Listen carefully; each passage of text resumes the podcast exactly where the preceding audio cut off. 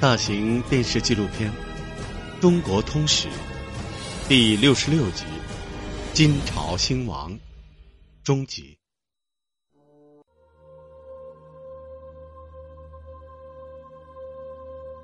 北京作为都城，大家记忆最深刻的应该是元、明、清三朝。如今的北京已成为一座国际大都市，成为了全国政治文化中心。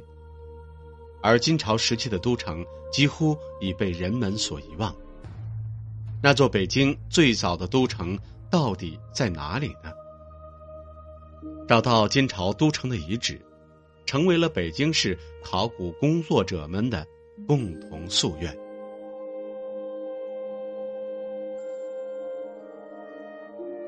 曾担任过北京考古所所长的齐心，也是众多考古工作者的一员。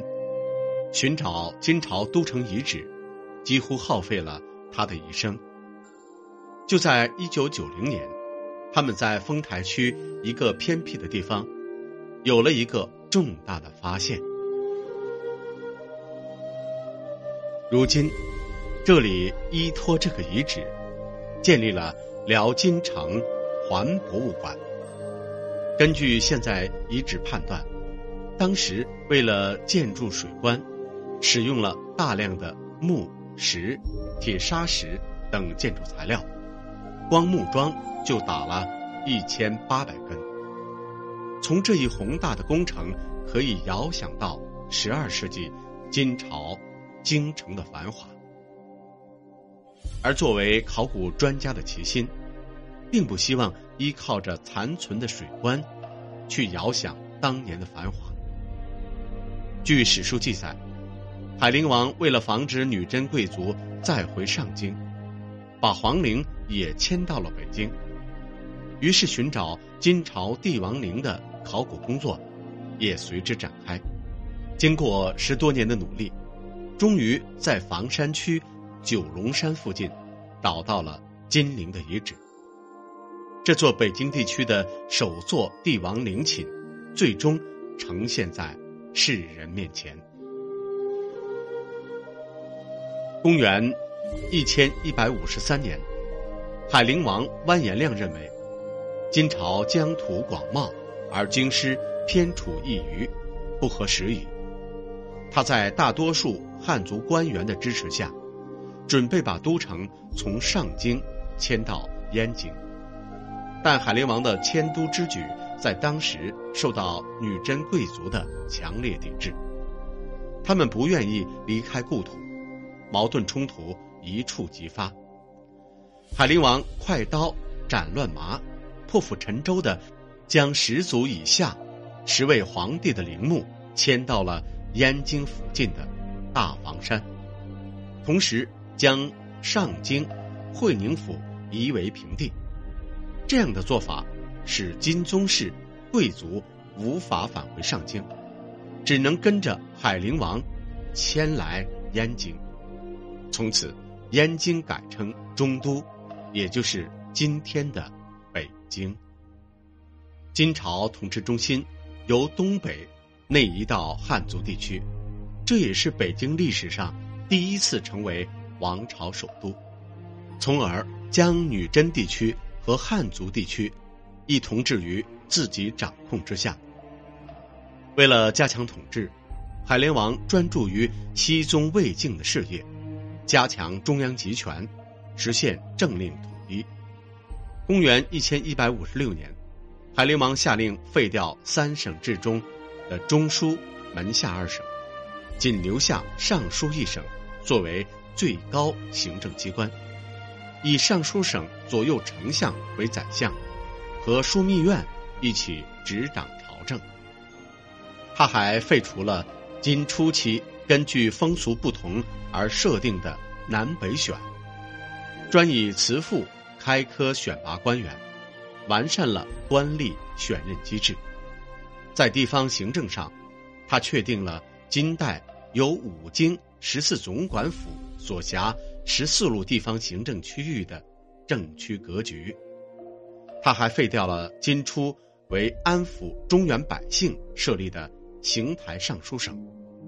邢台的取消，使海陵王将河北、河南及中原这一生产最发达的地区，完全掌控在自己手中，结束了金朝政权分散的局面，最终实现了金朝的中央集权。加强中央集权，实现政令统一，是海陵王战略的强化君主专制的一个政治手段。而灭亡南宋，实现全国统一，则是其战略目标。为了实现自己的目标，他进行了第二次迁都，将都城迁往汴京，也就是今天的开封。不久，海陵王不顾国力疲弊和民心所向，一意孤行，全线发兵，出击南宋。海陵王的穷兵黩武。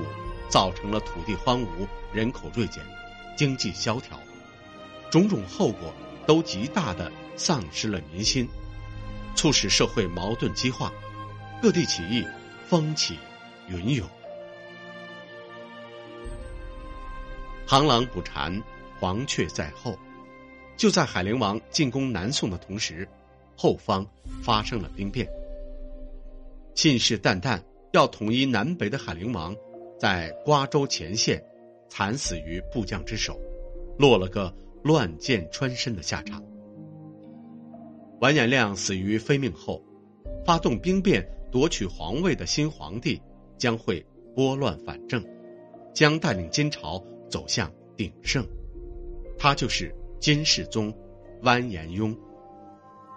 他在大臣们的建议下，再次将都城迁往中都，就是现在的。北京，金世宗以中都为统治中心，号令天下，继承和完善了海陵王时期的中央集权制度。在任用新人的同时，继续留用海陵王时期的部分上层官员，甚至不计前嫌的任用曾经敌视他的大臣。他还非常注意任用非皇族的。女真官员和契丹、渤海汉族官员，其宽宏大量的作风，赢得了各方面力量的拥戴，中央政权平稳过渡，统治阶层出现和谐局面。鉴于海陵王伐宋带来的恶果，金世宗决心营造和平的邻国关系，他主动与宋议和。虽然南宋发动了北伐战争，但金军在获全胜后，未继续南侵，双方最终达成了龙兴和议，又称前道之盟。由此，金宋双方进一步确立了以西起大散关，东以淮河为界，金宋疆域从此稳定下来。此后的四十年间。双方再没有发生过大的战事，金朝的国力也在和平稳定中迈向鼎盛。大定是金世宗的年号，在位期间，金世宗继续加强中央集权统治，选贤任能，赏罚分明，从而出现了朝臣守职、上下相安的全盛局面，史称“不朔年间”。仓库充实，民物殷富，赐仪宾服，以至大定三十年之太平。历史上，人们把这个时期称作“大定仁政”，金世宗被誉为“小尧舜”。虽然已经进入中原地区，并与邻邦和平相处，境内局势安定。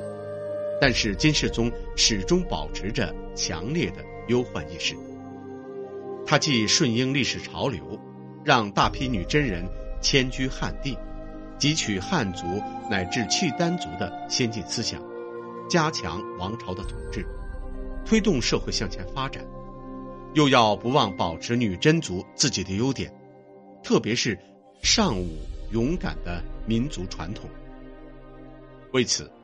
他在下令设女真进士科、女真国子学、女真太学，规定女真贵族不能阅读女真文经书者，不能承袭蒙安谋克的同时，还要求自己的子孙必须习武。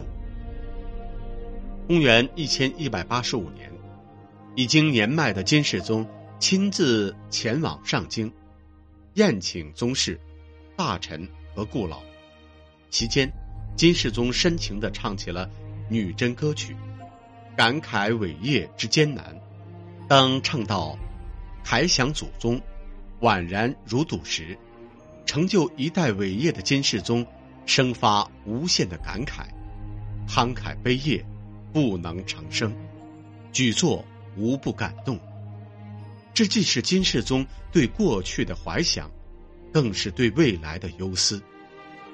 而数十年之后，事实也正好证明，金世宗的忧思不无道理。